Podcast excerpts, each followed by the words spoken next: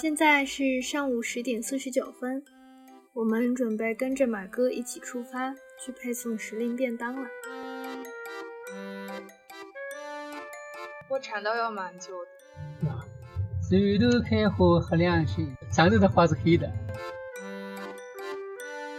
我们今天是一起去了马哥的家，马哥现在是在家里面的厨房准备每天送出去的便当。他是每天九点开始烧饭，然后十点之后开着车出去配送。他从松江到城里大概要一个多小时的样子。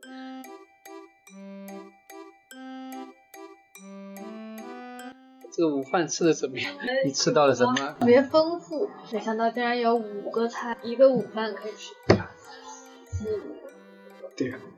我觉得还蛮好吃，比我想象的好吃。不是，我不是做减肥餐的呀。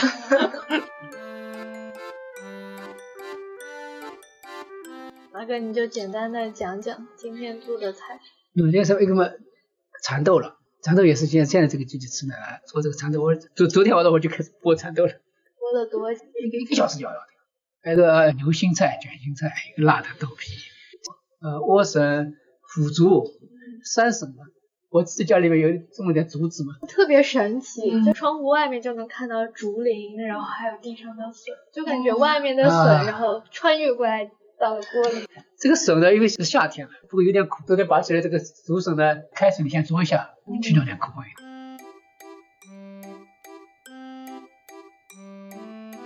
我叫马哥，五年前做这个事情，人家都叫马哥，现在五年以后，好多人像你们这一边，都叫我马叔了。我是上海松江本地人，从小呢，因为家里也种过地的，父母都是中医，我对对对食物就本身比较了解。做菜嘛，我本来就比较喜欢嘛。我小时候也是在家里面看着奶奶怎么做，就是怎么做。当然，我我结婚以后嘛，我又不是我不是叫马大嫂嘛，马大嫂嘛就是上海好男人了，在家里面就是自然一直这样传承下来的。那马哥，你现在在做哪些事情？平时呢，就是工作日呢，接受一些单位啊。团餐为主，哦，活动用餐啊，会议用餐啊，我我觉得就是今年好像接了好多单子，有好多就是公益机构啊，还有一些广告前面跟讲那个搞服装的模特啊，拍电影的，啊给广告片的，还有就是环保绿色创业组织，都更加注重这每次活动的就是环保啊、可持续啊，呃，他他平时以这个为主。那当然还有一个静安寺这个附近的嘛，原来这边的老客户，他们也都是每天都要吃的。周末呢，我现在跟几个自然教育的机构在合作，五角场那边的什么创智农园啊、事业草堂啊，还有一个趣趣亲子网啊，他们带小孩子到乡下去玩的，或者有一个搞社区花园的，大娱乐的。我跟他们配合，一方面呢是给他们送午餐，另外一方面呢，这毕竟这个你说这个要种点什么菜啊，什么东西，城市里的这个花园还是太小，还是不够的。比如说什么季节清明的时候啊，我把乡下去拔一点那个野生的艾草。谷雨的时候做的那个饭团，把那个蒲公英、枸杞藤讲一下这个习俗了。为什么现在叫什么青黄不接？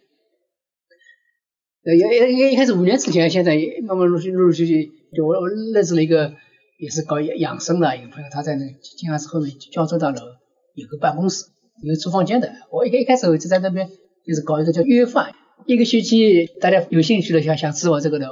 约个中午，再到那边去吃饭，一次约约约好的十几个人。而且去吃的都是一些周围上班族啊，上班就比较方便嘛，所以就陆陆续续认识了这个圈圈子。哦，刚开始只是像一个小食堂一样。啊，对对，小食堂啊，然后嘛，后来就是陆陆续续后来就是这个圈子比较扩大了嘛，晚上也有了朋友来约吃一顿，那那晚上嘛可能是可能根据季节不同，吃吃东西有点不一样。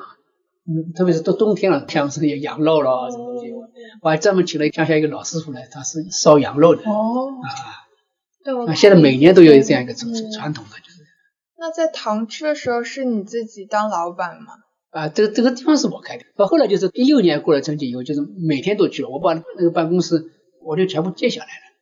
一一晃就很快了，也过了五年了。后来我我又把啊，好像这个事情持续下来了。怎么样从一个叫堂食的一个发展成现在外送的呢？哦，外送的后后面几年也也也也有的。哦，那我是个人健身要求是可持续生活。如果每个人都像外卖里面的点的餐啊，这个地球要不可持续的。一方面可能就是里面吃的肉比较多，那人家肉食生产要消耗大量的水和那个，就是占用土地、消耗大量的水，要浪费很多。嗯。另外呢，就是外面这个讲呢，就是调料包啊，生产当中太多的能源了。一个你生产好以后，放在冰箱里冷冻起来，拿拿出来又要加热，你要要消耗多少能源啊？到最后嘛，这个饭盒的一次性的，都都一袋一袋都是垃圾。呃，但但是外送主要是。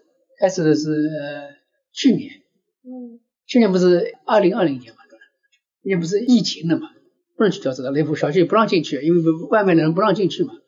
那一开始是我我在家里做饭的，就是今年过了年以后呢，原来我在静安寺里面有个厨房，今年过了春节以后就撤回来了。本来想另外一个计划，就是也没有完全落实，现在还是先也，本来因为有有的业务，我想不如在五角场啊那边开一个门店。啊，或者是就是要像那个外卖的档口一样的开开，因为那边有有一些客户的，但是因为一开始我的比较难持续啊，因为成本比较高。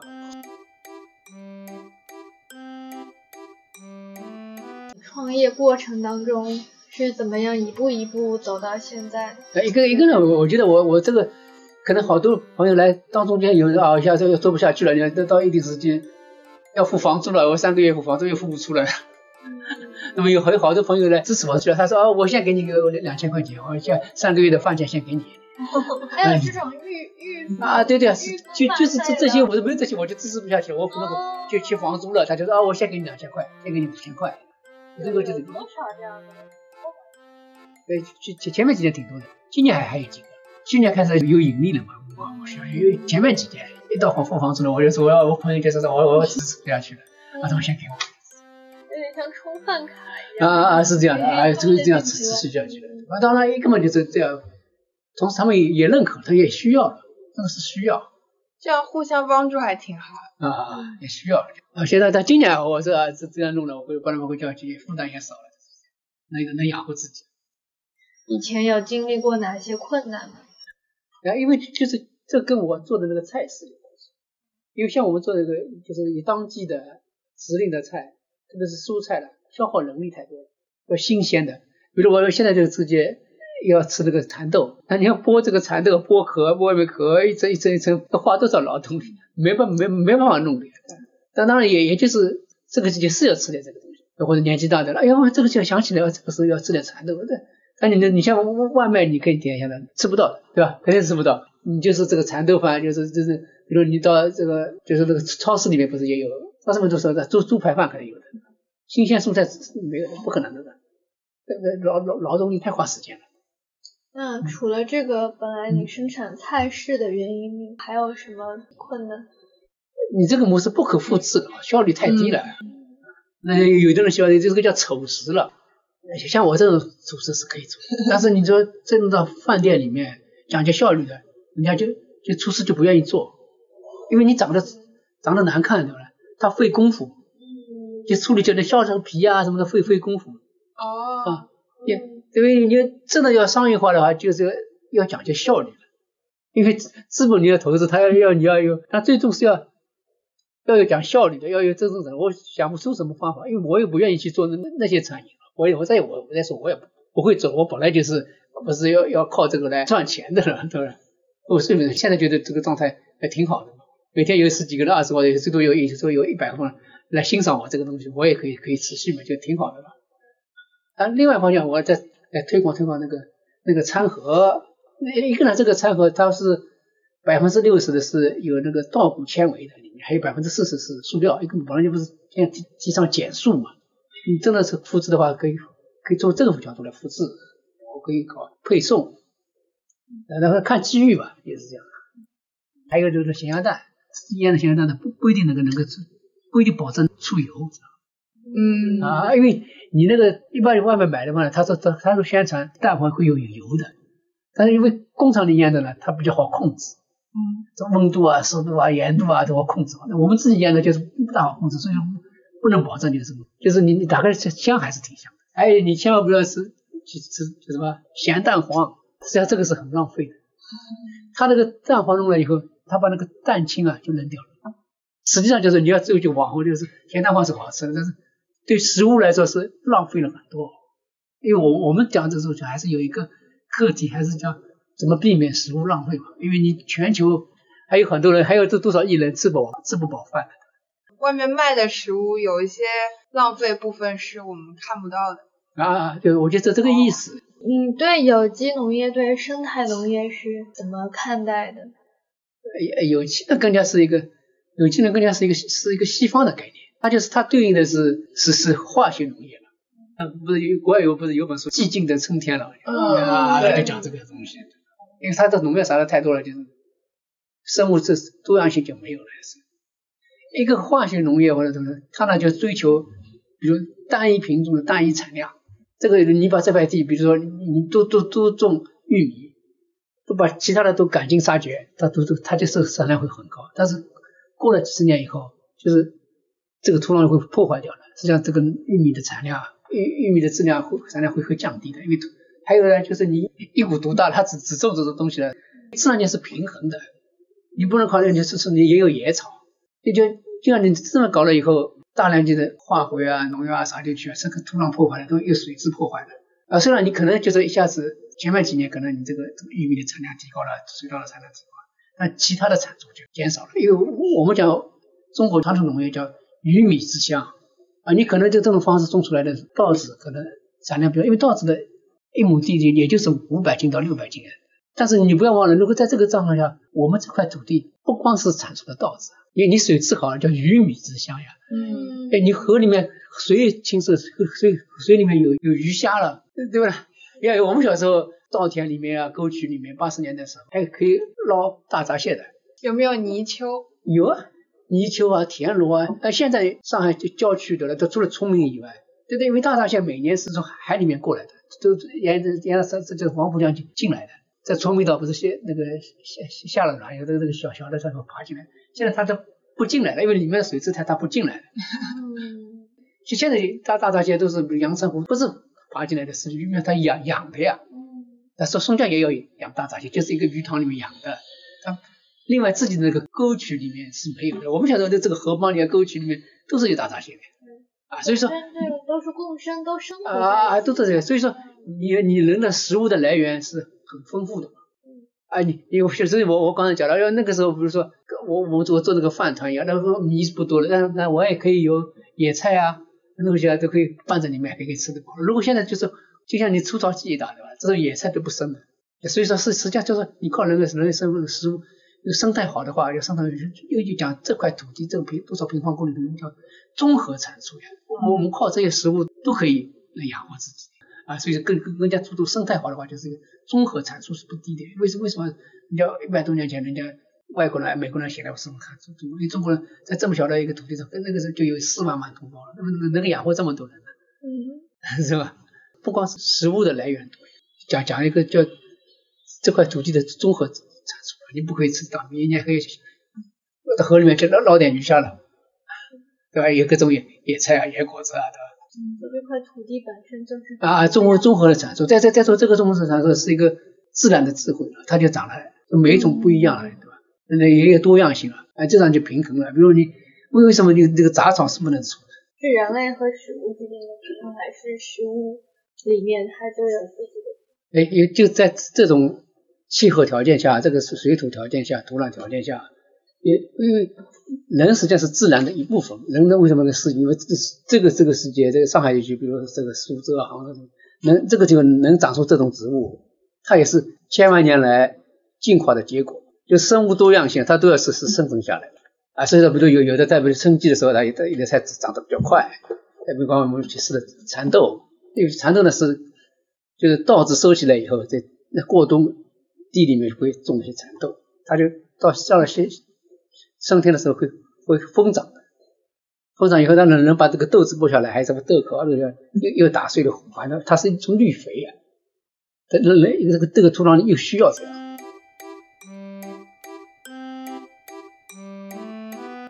你刚才休息的时候，你说就是你没有把这个当做一个创业，当做一个自己的生活方式。有创业，我已经我已经做这个也五六年了，试了好几次。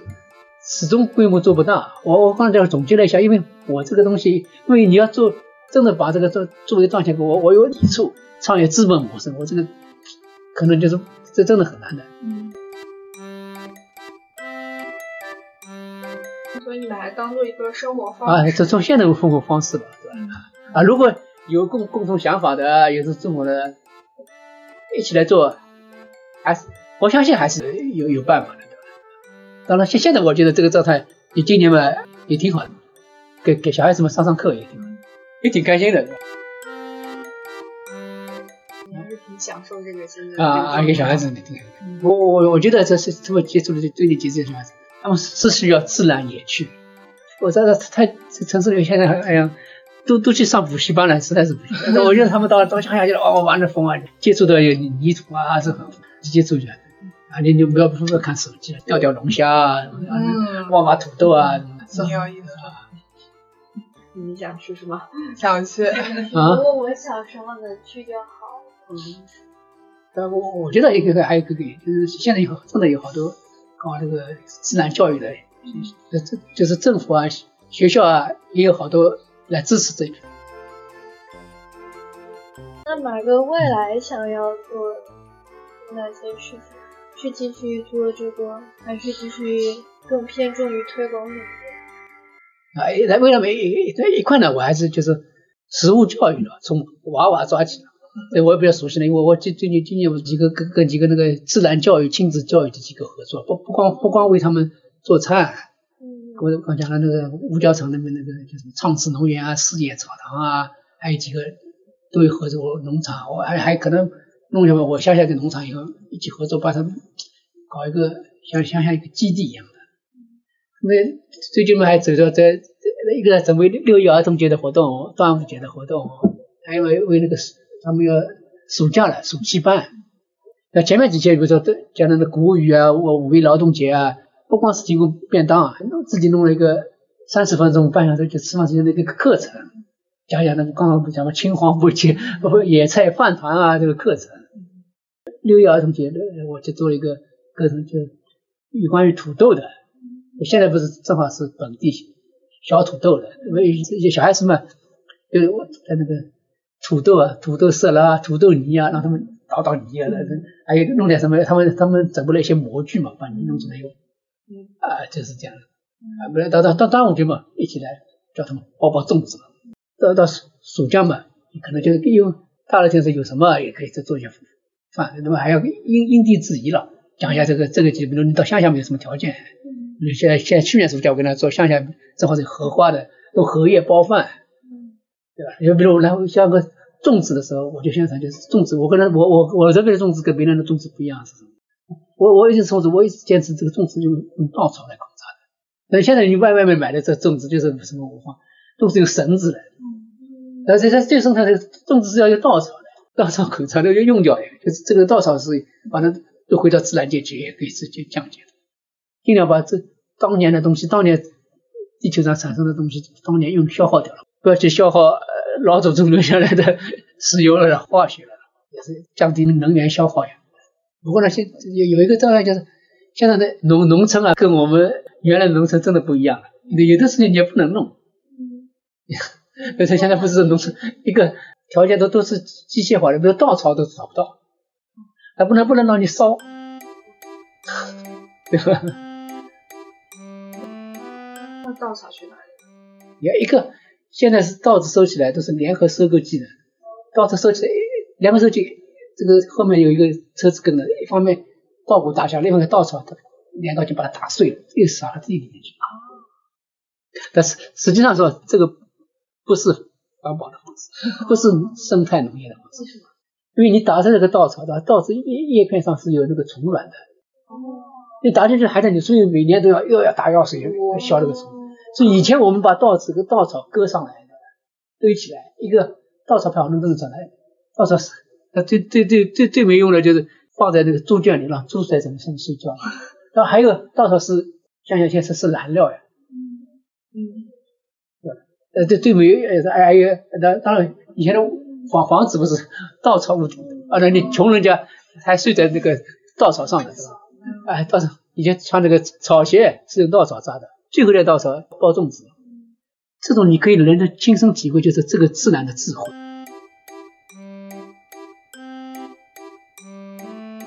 工厂里面呢，实际上你你你想呀，你工厂里面做学校一年四季，也就就不不说是九九六的话，你上班对吧？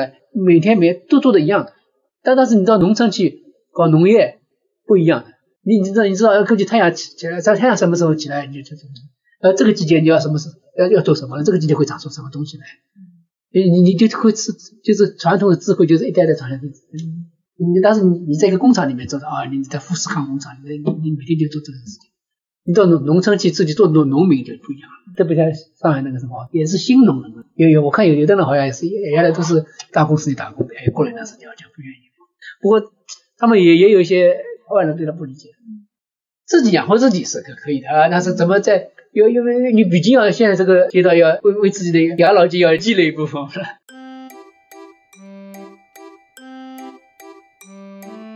感谢大家收听这次内容。今年明日之路播客将聚焦于食物，这个我们再熟悉不过，但深入起来却又陌生的话题。同时，我们也在筹划制作一个纪录片《明日之时》。如果你对我们的行动有兴趣，欢迎你的加入。